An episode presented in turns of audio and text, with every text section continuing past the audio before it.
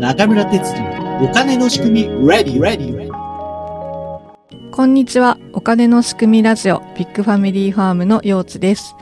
この番組は MMT 流行以前から積極財政を主張してきた元衆議院議員中村哲司さんをお迎えし、MMT やお金の仕組みについて、またそれを踏まえた視点から社会問題や時事ニュースを語る番組となっております。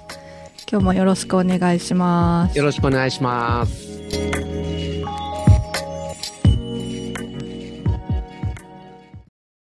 今日のテーマは防衛増税ではなく生活第一へということでええ。はいまあ去年の末ぐらいからですねうん。岸田政権が安全保障のために増税をして防衛費を増やそうという方向になんでそんな議論になっちゃうんだっていうねえ。そんなことの前にやることあるでしょってもうもうちょっとねみんな怒りましょうよっていう話なんですけど、うんうんうんでもまあ世の中ねもうもうすぐあのウクライナとロシアの戦争が始まって1年になりますけど、うんそうういう世情の状況でねそういう不安国民不安を上手に利用してというか煽ってですね。煽ってですねそういう議論に持っていくって本当にあこうやってせ戦争って始まっていくのかなっていうのがリアルに感じられるこの頃だなと思うんいでや、すけほどん。とそうですよね。まあ、お金の仕組みをね、理解している方は、うん、あの、今回必要な財源っていうのはドルなので、はい、 ね円でいくら増税したって、うん、ドルは手に入らないだろうと。そうですね。うんう。ん、で、日本はアメリカからだいたい毎年2兆円から3兆円分ぐらいのドルを利息として、もらってますからね。うん米アメ国リ債カの、政府がは日い、本政府に対して ドルを大量のドルを払っているっていう話ですから、そうですよね。ううん、ん、その払ってもらったドルでうん、あの兵器を買えアメリカが兵器を買うのであればですよ、うん、兵器を買えればいいのであって、増税しなくても増税しなくていおいだろうと金はまああると、 まあそれが必要かどうかはまた別の議論ですよね。んううんん、まあ、少なくとも増税するような話じゃないだろうと。そうですね。うん、でまあここのところの話をちょっと今回ねお話したいなと思います。はい。あの、まあ、今回岸田政権はなぜまあ増税するのかって言ったらですね、うん。財政法4条で防衛国債が禁止されてるからなんです。うん。つまり、まあ、この、まあ、軍事費にお金を使うんであったら、はい。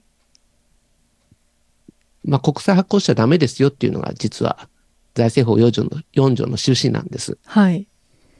で財政法4条っていうのは戦後、まあ、戦争を止められなかったという当時の大蔵省、今の財務省とうん。日本銀行の反省からできた条文です。はい。うん。あの、戦前、戦中はですね、軍部の暴走暴走を止められなくて、はい。軍事費を出すために、うん。まあ、戦費を調達するためにうん。国債を発行して、はい。で日本銀行はそれを直接引き受けしてう、ん。まあ、戦費を調達して、うん。うん。もう、あの、敗戦、焼け野原になるまで戦争をささせてしまったと。そうですね。うんうん。その反省から財政法4条というのを作ったと。うん。うん。でよくあれはね、建設国債はいいんだけど赤字国債はダメだっていうふうに言われてるじゃないですか。はい。実はあれ赤字国債じゃなくて、はい。戦費の調達がダメだっていうことを言ってるんですね。うん。うん。うん。うん。うん。で防衛国債って言っちゃうと、はいむき出しになるから、はい。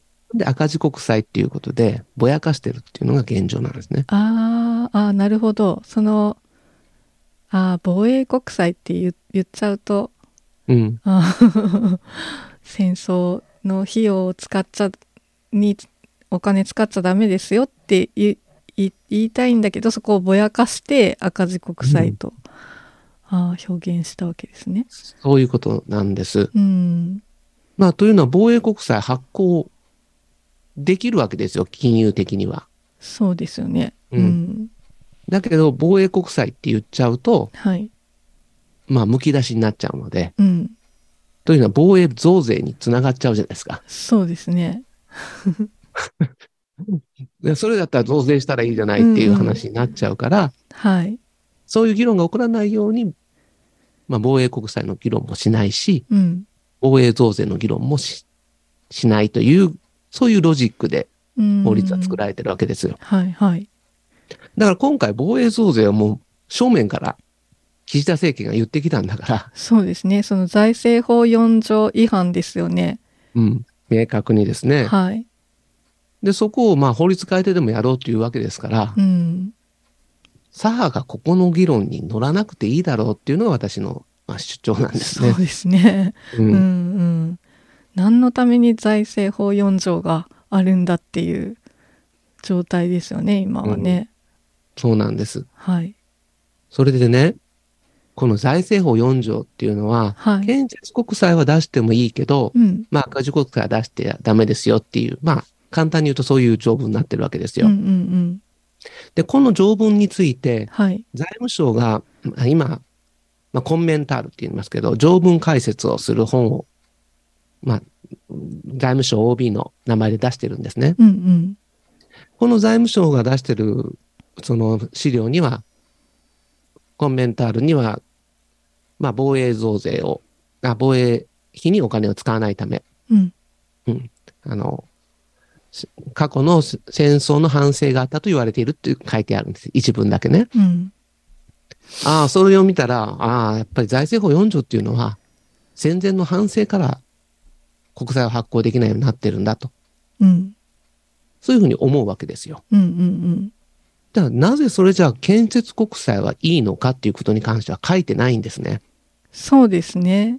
うん。なんなぜ建設国債だけ許されてるのか うん。国債発行してもいいよっていう言ってるわけですよね。うん。う。うんうんうんん。じゃあどういうことで建設国債はいいのか。はい。で、まあ建設国債だから60年償還ルールっていうのを、まあうんうん、日本は組み入れ、独自のルールを決め入れ、組み入れたんですけれども、はい。赤字国債を発行するときにまた60年償還ルールを入れるわけですが、うん。 60年償還って何なのかって話ですね。うん。これは何かと申しますと、大体建設国債で作った公共事業で作った建物が、はい。建物とかそういうふうなものがうんうん。 60年ぐらい持つだろうということで作られてるんですね。なるほど何の関係もないんですよ、金融とは。うん。まあなんかその返す根拠をそういうふうに作ったっていう。うん。うん。でも赤字国債発行した時点で、その引き当てになるような資産とかないわけで。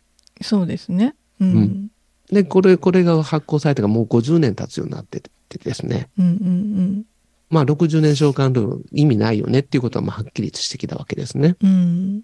うん。これをしたからといって、なんかインフレ率がめちゃめちゃ上がるってことも50年間なかったわけですから、そうですね。うん。論理的な関係はなかったということが言えるわけです。はい。ということになってくると、もう一回財政法4条、昭和27年にできた、うん。 1947年にできたうん法律の趣旨をもう一回考えていくべきなんじゃないかなと思うわけです。うんうんうん。それで私ね、あの、10年前、国会議員だった時に、はい。これを立法、当時どういう議論だったのかって調べたんですよ。うんなんとホームページに載ってるんです。財務省のホームページに、うん。お、本当財政史の本、当時出した本をはいそのまま全部載してるんですね。へえ。載せてるんですよ。あそこで細かい、まあ、議論がされてて、あ、はい。私10年前にそれをブログに書いてるんです。おお、それはそこの、ちょっそことの概要欄に 貼っとかないと。まだうん読めますか、あ、まだ読めます、あ読めます。うへん、え原文も読めますし、私のブログも当然読めますうん。うんうん。それで、あの、そこを見るとね、はい。実は2つの目的があったっていうふうにはっきり書かれてるんです。おおはい。一つは、戦費調達をしてしまったことに対する反省。うん。もう一つは、景気経済状況に対する対応っていうことが書かれてるんです。うーん。つまり、経済が悪い時には、はい。積極財政をして、うん。経済を回す。うん。そういうことをすることによって、はい。まあ、国民の生活を守っていくと。うーん。そういう要素としの一つとして、建設国債を発行すると。へえ。戦後、その日本政府がそれ考えは出したっていうのが、なんかこう、お手本みたいなのがあるんですかね。うん、だからそこはすごい優秀だったってことですね、当時の大蔵省のへえ、すご官い。僚はですねう。ん。だから、その、当時の大蔵省の、その、草案を書いた人の、まあ、オーラルヒストリーっていうんですか、はいあの、その、口述したものを書き留めているもの、へえ。そういうものに当たっていくと、うん、うん。まあ、実は二つの、まあ、目的があったなるほど。ということが、まあ、はっきりしてくるんですね。へえ、そこは本当興味深いですね。どういう思いでこの財政法4条が作られたのかっていうところを見ないで、その法律を 行使することできないですもんね。うんう。こん。この議論が、実は、その、消費税増税の時も議論されてなくて、ああ。まあ、その後あの財政法4条のあの特別法毎年あの特例交際法っていうのを作っていたんですけれども、うんうんこれを5年に一遍にする法律が2012年うん。うん。 11年前の国会で通るんですがはい。この時の議論にもこの財政法4条の趣旨については議論してないんですようー。ん。だからここのあたりがね、うんあのまあ、自分が現職であったので力不足であったんですけど、うん。その時にまあその財政法4条のあの改正の特例交際法あ5年にすることを私大反対したんです がそのいや財政法4条触れてないからですね、うんうん議論をする時に、そうですね。うん、当時の与党と野党であった自民党がそこを議論しないでこの特例交際法案を5年にしたのでうんうん。ここはもう少し財政の運営そのものを考えるようにしないといけないんじゃないかと。うんこ。れもブログに書いてますので、 それも合わせて。後でね概要欄にも貼っておくので、読んでいただいたらなと思う、うんうん思います。はい。まあそういうことでですね、財政法4条っていうのは、実は積極財政の考え方も大事ですよってことが、立法趣旨で書かれてるってことなんですよ。うん合わせてか書かれただ軍事費に使っちゃダメだっていうだけの法律じゃないってことですね。うんうん。で財務省は、 なぜかその積極財政に使うべきだっていう部分を、うん。コンメンタール書くときにそこを半分バッサリと削ってるわけです ね。うんうんうん。ここがなぜなのかということを元国会議員は議論してほしいなと思うんですよね。さあ確かに。うん。うん、この防衛増税の国会だからこそ、うんうんうん。うんそうです子ね。育ううんんで子育てに使うとか言いながらもですね、うん今岸田政権どこから財源取ってくるのかうん。議論してないですよね。そうですね。うん、うん。まあ議論これから議論するっていうだけ で。いや、こんなんもう国債発行したらいいわけですいよ い。ですよ。財源の議論なんかいらないんですよ。うん国がやることにはね。うんうん、まあね、それで多分国、子育てで使う財源を、あの、国債で賄ってもう、んそれで増えるマネーストックってビビたるもんなので、うん、国家全体から見るとう、ん、物価上昇にはそんなにつながらないんですよね。そうですね、うん、まあ、物価上昇、今マイナスぐらいでいってるものなのでうん、賃上げに伴う物価上昇率ってもそんなに上がらないし、うん、まあ、賃上げに伴う物価上昇だったら全然いいわけですから、いいですよね、うんんだからそういうことを考えると、子育て環境を整備するためにうん国債を発行して、うんそれは物価上昇につながっても賃金が増える方につながっていくんだから、うんそこはもう考えないでやってもいいぐらいのレベルの話だと思うんですよね。うんうんまあそういうことで、まあ今年はですね、財政法4条の趣旨をしっかりと議論して、うんうんお金の使い道を議論する。はい。そのことが開始される1年になればいいんじゃないかなと、うんうん。そういうふうに思っています。そうですね。またそのどんなことにお金を使っていけたらいいかっていうお話は次回以降やっていきたいなと思いますけど、はい。はい今日はあの防衛増税の話から財兵財政法4条がどういう趣旨で作られた法律なのかっていうことをお話ししてみました。今日もありがとうございました。ありがとうございました。最後までご視聴ありがとうございました。感想やご意見、ご質問、こんなテーマで話してほしいというリクエストなど、お便り専用フォームを概要欄に載せていますので、そちらからお寄せください。毎月お金の仕組み、ズーム勉強会を開催しています。参加は無料です。どなたでもお気軽にご参加ください。スケジュールは中村先生のツイッターでツイートしております。Apple Podcast や Spotify で視聴されている方は番組のフォローもぜひお願いします。Twitter などで番組を広めていただくのも大歓迎です。では次回お楽しみに。